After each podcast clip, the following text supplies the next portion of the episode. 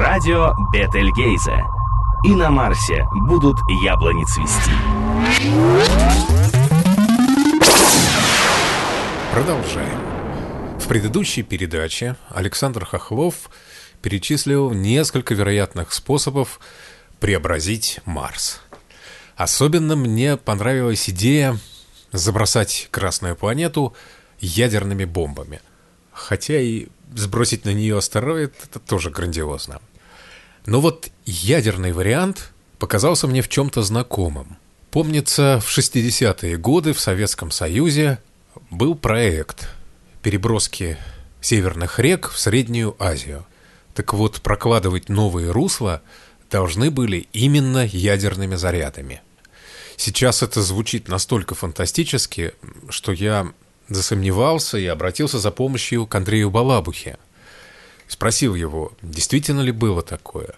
Не газетная ли это утка? На кухне у фантаста Андрея Балабухи. Это э, был один из элементов. Э, об этом писали, так что это не утка. Угу. Сам читал. Другое дело, что, возможно, что это осталось на уровне болтовни, и, это, может быть, даже не было инженерных проектов, а так некие соображения в воздухе.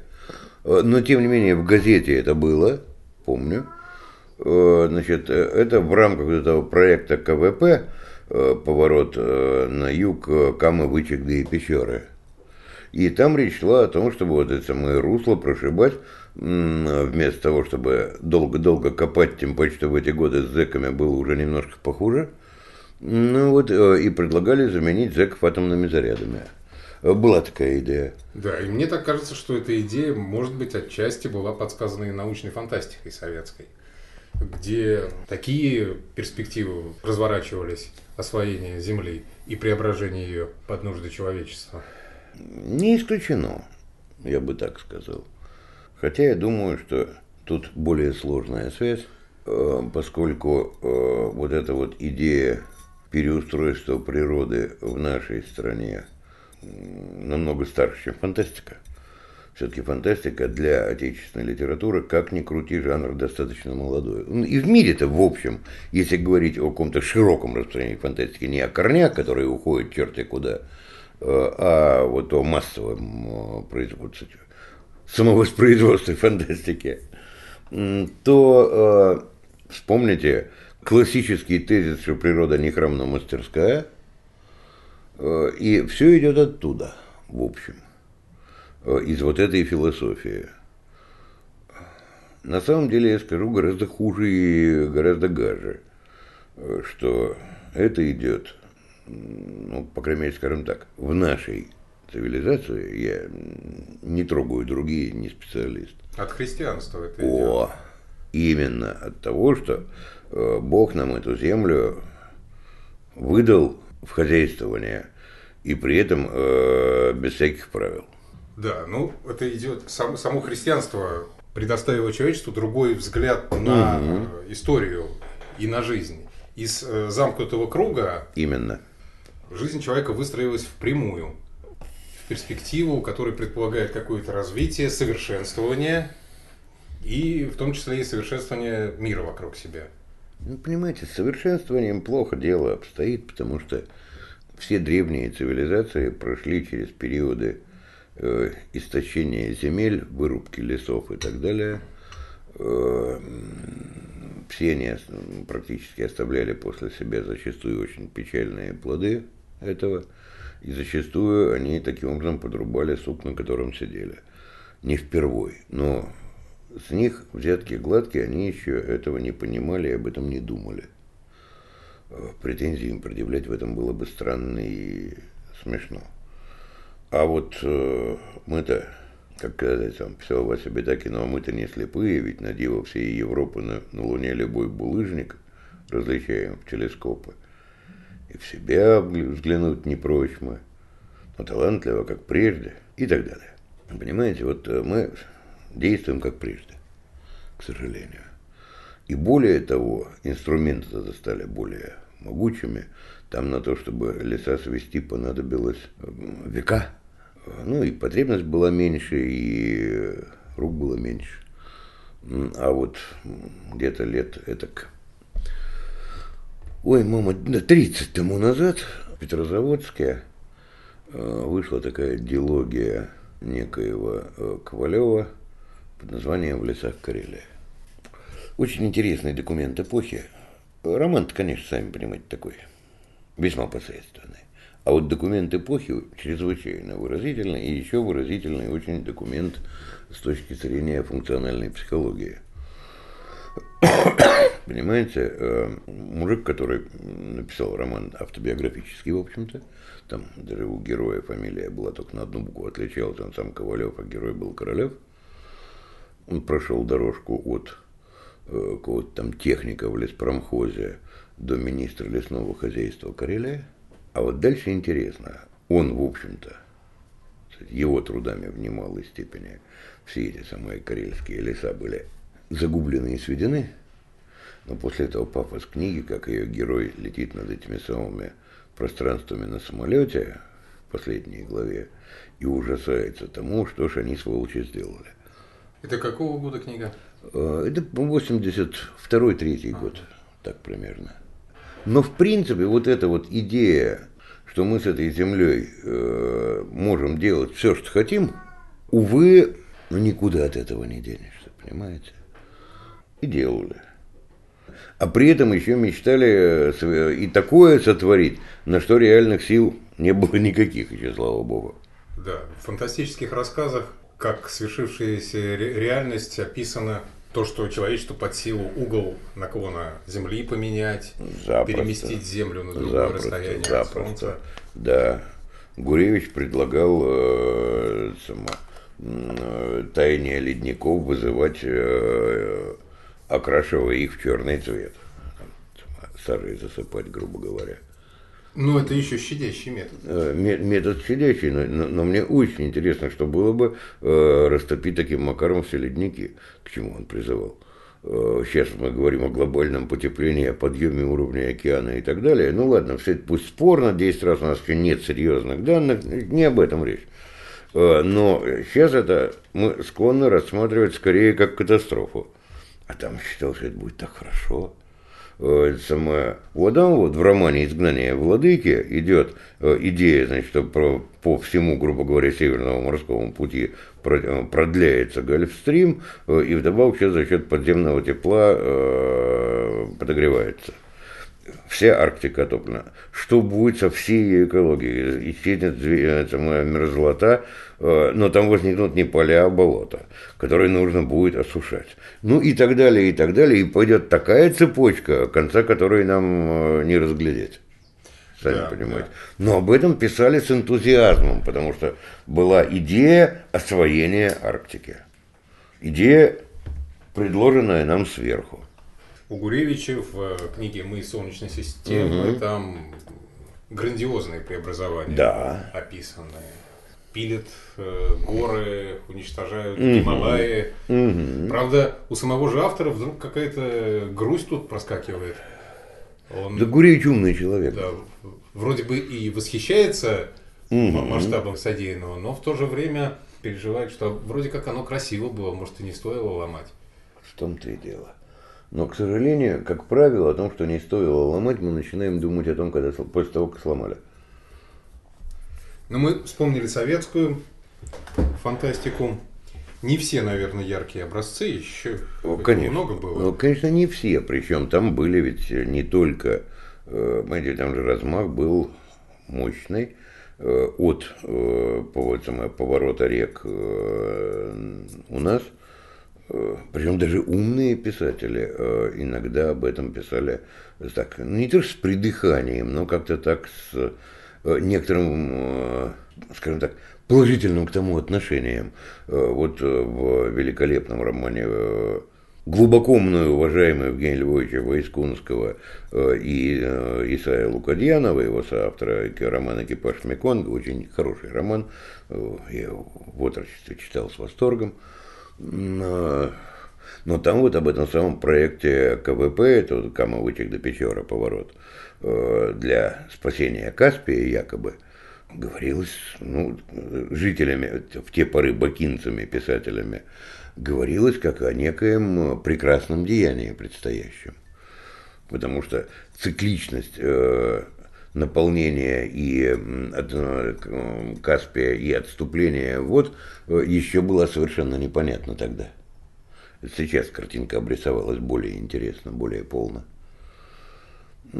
Так что это, это понятно вполне. Ну а дальше размах э, шел до инопланетных. Ну возьмите вы, например, роман Игоря Забелина, опять-таки очень уважаемого мною человека, географа, писателя, автора великолепных эссе, вот такие как «Человечество для чего оно» э, и так далее. Но вот его роман «Поезд жизни» э, – это история о том, как мы, там э, Венеру приспосабливают к жизни. Но Пертаевич, конечно, когда он писал о том, что реальная Венера из себя представляет, было темно, и нынешняя картинка, которую нам наука дала, представить себе никто не мог. Вспомните, и Стругацкий в «Стране багровых туч» Венеру совсем другой представляет. Да, там примеру. фантазия Бориса Натановича. С одной стороны, а, пожалуйста, Венера у Оскара Мартынова в его «Звездоплавателях» совершенно другая Венера, но вполне себе в науке, если помните, на далекой самой звезде Венере у деревьев красные листья. Писал-то кто? Астроботаник.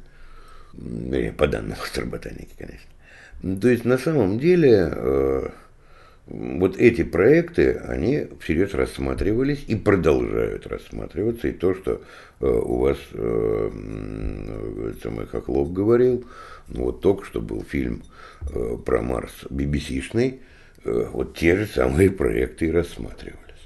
О том, как из Марса сделать вторую Землю. Э, беда только в одном, э, что для этого сперва нужно угробить Марс, потом получить вторую Землю, потом заселить ее так же, как мы заселили первую, и э, угробить так же, как мы гробим первую. Процесс очень интересный, я бы сказал, весьма оптимистичный. Да. Ну, например, Снегов писал о том, что человечеству под силам и э, планеты с нуля создавать. А вот это другое дело, это интересная штука. Это очень интересно, потому что вот это уже не попытка э, все под себя делать, э, э, преобразовывать, а попытка создавать свое. Психологически, я не знаю, но опять мы не говорим сейчас об инженерной стороне этих проектов и насколько они могут для чего быть хороши или плохи. Но сама по себе эта идея, в ней есть рациональное зерно сильное, потому что это попытка именно Э, не э, портить то, что уже есть, а создать себе с нуля. Ну и у Снегова э, в том же произведении, откуда да. искусственные планеты, люди да. как боги, да. обрисовано два взгляда на обустройство окружающего мира. Mm. Один людской, это приспособление под себя, mm-hmm. и другой галактов, которые каждый мир делают особенным, исходя из того, что там... Из будет. его собственных потенций да. этого мира, прежде всего. Да. Ну, безусловно. И, кстати, уж если на то пошло, то я бы сказал, что это в большей степени отражает именно снеговские взгляды. Угу. Вот насколько я, Сергей Александрович, это был мой и старший друг, и коллега, и учитель, и мы с ним очень много говорили, и я с уверенностью это говорю сейчас. Ну, мы поговорили о советской фантастике, а как в западной эта тема? А точно так же. Извините, пожалуйста, я принципиальной разницы не вижу. Угу. И у них были э, сторонники вот этого э, подхода «моя земля, что хочу, то и делаю», и были сторонники подхода более аккуратного во все времена. Ну, примеры мне сейчас так на вскидку трудно привести, но более того, сказать, что вот идеи вот эти терраформирования, они, пожалуй, родили, э, впервые в фантастике расцвели как раз не у нас, а в англоамериканской. Э, к нам они пришли э, позже. У того же Хайнлайна терраформирование, вот его эти юношеские романы, э, все эти «Фермер в небе» и прочее, ну вот это классическое терраформирование. Вот у того же Азимова какой-нибудь самый «Путь марсиан» э, с, с, ледяным астероидом, который они там нам э, решают за счет э, его, него обводнения Марса и прочее. То есть, понимаете, эти идеи, они гуляли давно и очень широко гуляли. Просто там руководила этим другая основополагающая идея. Если у нас это было торжество, ну, скажем так, вот этого великого социалистического коммунистического будущего с его организацией. А там э, это было другое, это была вот идея неудержимого пионерства, что человек все равно будет рваться вперед, и любые э, места, куда он дотянется, он будет делать пригодными для себя. Ну, то есть э, исходная идея другая совершенно, психологическая посылка, а результат тот же самый. И у них точно так же были некоторые именно кстати, романы предостережения, которые анти, антиутопии, которые рисовали вах, что как хреново будет, если будет продолжаться то, как оно сейчас. Тоже было и у нас, и у них. Единственное, у нас такие идеи нельзя было э, на нашем материале писать, а только на их. Хотя мы, мы, мы сами спокойно в это время всякие оралы гробили.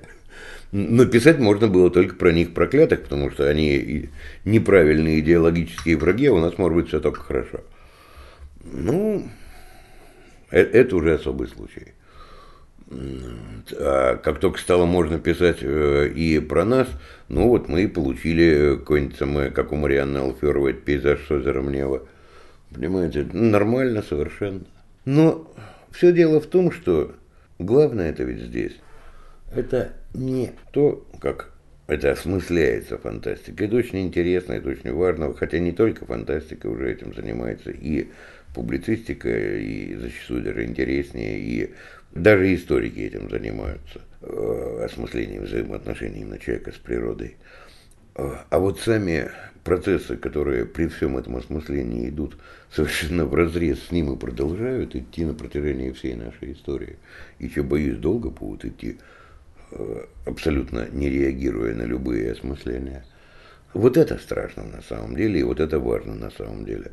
Но боюсь, что силы, которые с этим пытаются как-то бороться, ну, либо это какие-то спекулятивные штуки вроде всяких дурацких гринписовских акций, э, либо же это э, глаз вопиющего в. Какая для вас была бы подходящая перспектива освоения того же Марса. Судя по вашим словам, понятно, что с ядерными бомбами туда соваться не стоит, а как же тогда его осваивать? А, наверное, так, как мы только и можем, потому что, извините, соваться с ядерными бомбами, это, ну, будем говорить, просто глупость, по той причине, что после этого мы туда снова сможем прийти через тысячи лет. Серьезно говоря, если взорвать столько, сколько там нужно взорвать, так, по расчетам. Поэтому, на мой взгляд, вот наиболее кстати, гуманно интересное описание это вот вспомните, скажем, э, ранний роман Кларка «Пески Марса». Э, вспомните вот того же Азимова с его путем марсиан. Да и многих других тоже. Путь э, для освоения Луны или Марса ли, это путь все-таки создания вот этих поначалу закрытых колоний и процесса терраформирования, если он и пойдет, а, честно говоря, думаю, что, понимаете, вот там, где мы имеем дело с планетами безжизненными, такими как Луна и Марс, возможно, мы на это моральное право имеем.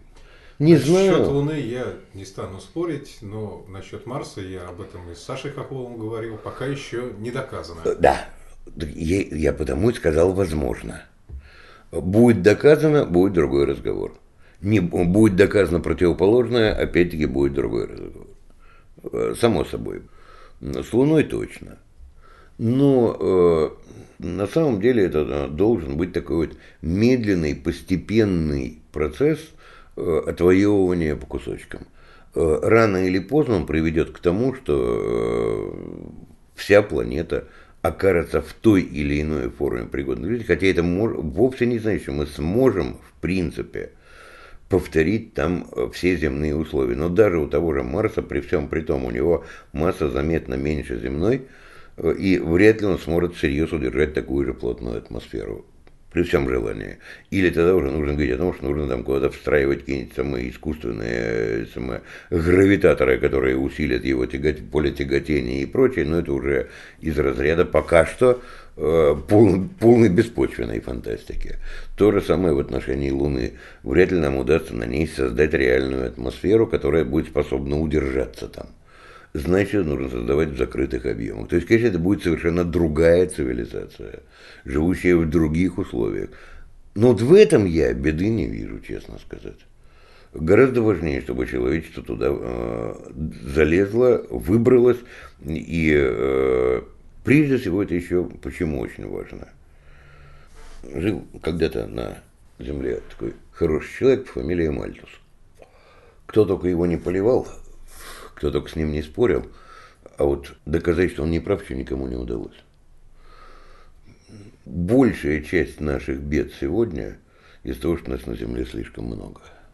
Понимаете, когда где-то лет 10-15 тому назад, не помню точно, э, проскочила такая забавная э, информация, не знаю, насколько она достоверная, но сам все факт просто того, что об этом заговорили, он уже показателен – что была такая известная пословица, э, такое иносказание для э, смерти, это приобщение к большинству, помните?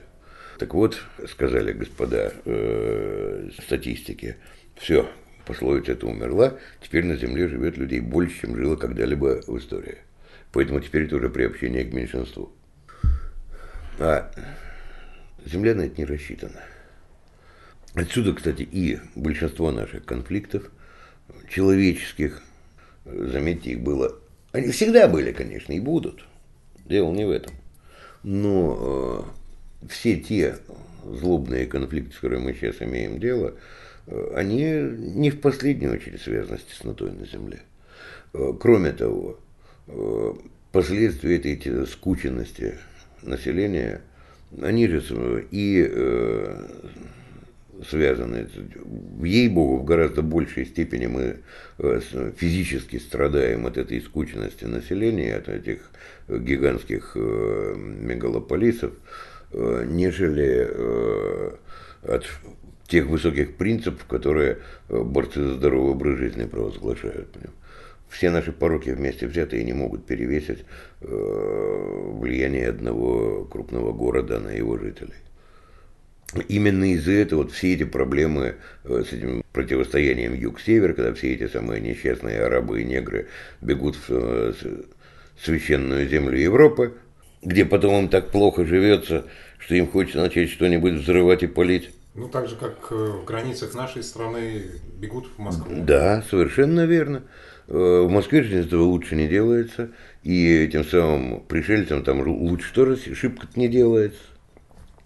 Потому что модель действий Тарзана, понимаете, когда варвары захватывали Рим, э, они захватывали действительно еще плодородные земли, э, и э, кроме того, они все-таки усваивали во многом римскую культуру, так или иначе, и более того, оказывались потом большими римлянами, чем сами римляне зачастую. Это, это, э, этот процесс, процесс был гораздо более продуктивный. Сейчас прямого повторения не может быть. И поэтому часто все повторяется в формах э, гораздо худших и гораздо более уродливых. Вот, вот в чем беда. Поэтому действительно этот самый выход за пределы Земли – это еще и выход из э, мальтузианской ловушки. Потому что до тех пор, пока была возможность оттока, скажем, из старого света в новый свет, все, на какое-то время сняло проблему. Надолго. Но опять-таки надолго. Ну, что значит? На века только всего-навсего. Не на тысячи лет. Вот этому расселению человечества, о котором мы, мы сейчас говорили, на самом деле есть только одна альтернатива, которая может стать позитивной, только не приведи нам этого Господь. Вспомните, э, как всерьез стала подниматься Европа э, после э, вот этой первой средневековой великой чумы и после великой чумы, как рванула промышленность после великой чумы 17 века. Когда население Европы сокращалось значительно, это приводило все уцелевшие силы в состоянии кстати, активности. И это давало очень серьезные прорывы. То есть, как только численность населения падает, она начинает выигрывать. Вот в чем беда. Но такой ценой, знаете, не хотелось бы этого видеть. Это не выход, это страшно. И это означает, что выход на самом деле настолько один, и этого, к этому надо стремиться. Вот тут я вполне согласен и с э, моим коллегой Антоном Первушиным. Мы с ним можем там спорить о чем угодно по деталям, но в идее я с ним полностью согласен в этом смысле. И тот же Хохлов, ну да, он, не знаю, на мой взгляд, это техно, такой технократический бред, но идея правильная. Все, что говорится о необходимости космической экспансии – ну, и э, вот э, это для нас реально единственный, это единственный способ действительно вот, э, вынести, так сказать, э, яйца из одной корзинки переложить в несколько корзинок. Даже случись что-то, не приведи Господь с одной, человечество выживет. Кроме того, есть еще один аспект очень важный, аспект культурный. Э, мы сейчас этим самым глобализмом, э, мультикультурализмом и всем прочим на самом деле приводим ведь к тому, что постепенно мы придем к единому более или менее обществу. Ну, культуры, конечно, срастутся, это огромный срок, но все равно к этому идет. Э, подавление языков одним языком и так далее. А это приведет неизбежно, как любая монокультура, она всегда обречена рано или поздно на вырождение. Опять-таки появление новых очагов – это возникновение новых культур. Это опять-таки э, антиэнтропийный процесс, э, который идет встреч вот этому процессу, в общем-то, энтропийному. Э, и с этой точки зрения тоже это очень важно. С точки зрения экологической тоже это важно. То есть э, нельзя найти ни одного аспекта, который бы э, как бы опровергал необходимость космической экспансии. Другое дело, что да, нам с вами до этого не дожить, всерьез, это понятно. Но это единственный путь, который есть у человечества, если оно хочет выжить. На этой оптимистической ноте мы нашу сегодняшнюю беседу на кухне у Андрея Балабухи заканчиваем. Спасибо вам. Не за что. Всегда рад. В любой точке Вселенной. Радио Бетельгейзе.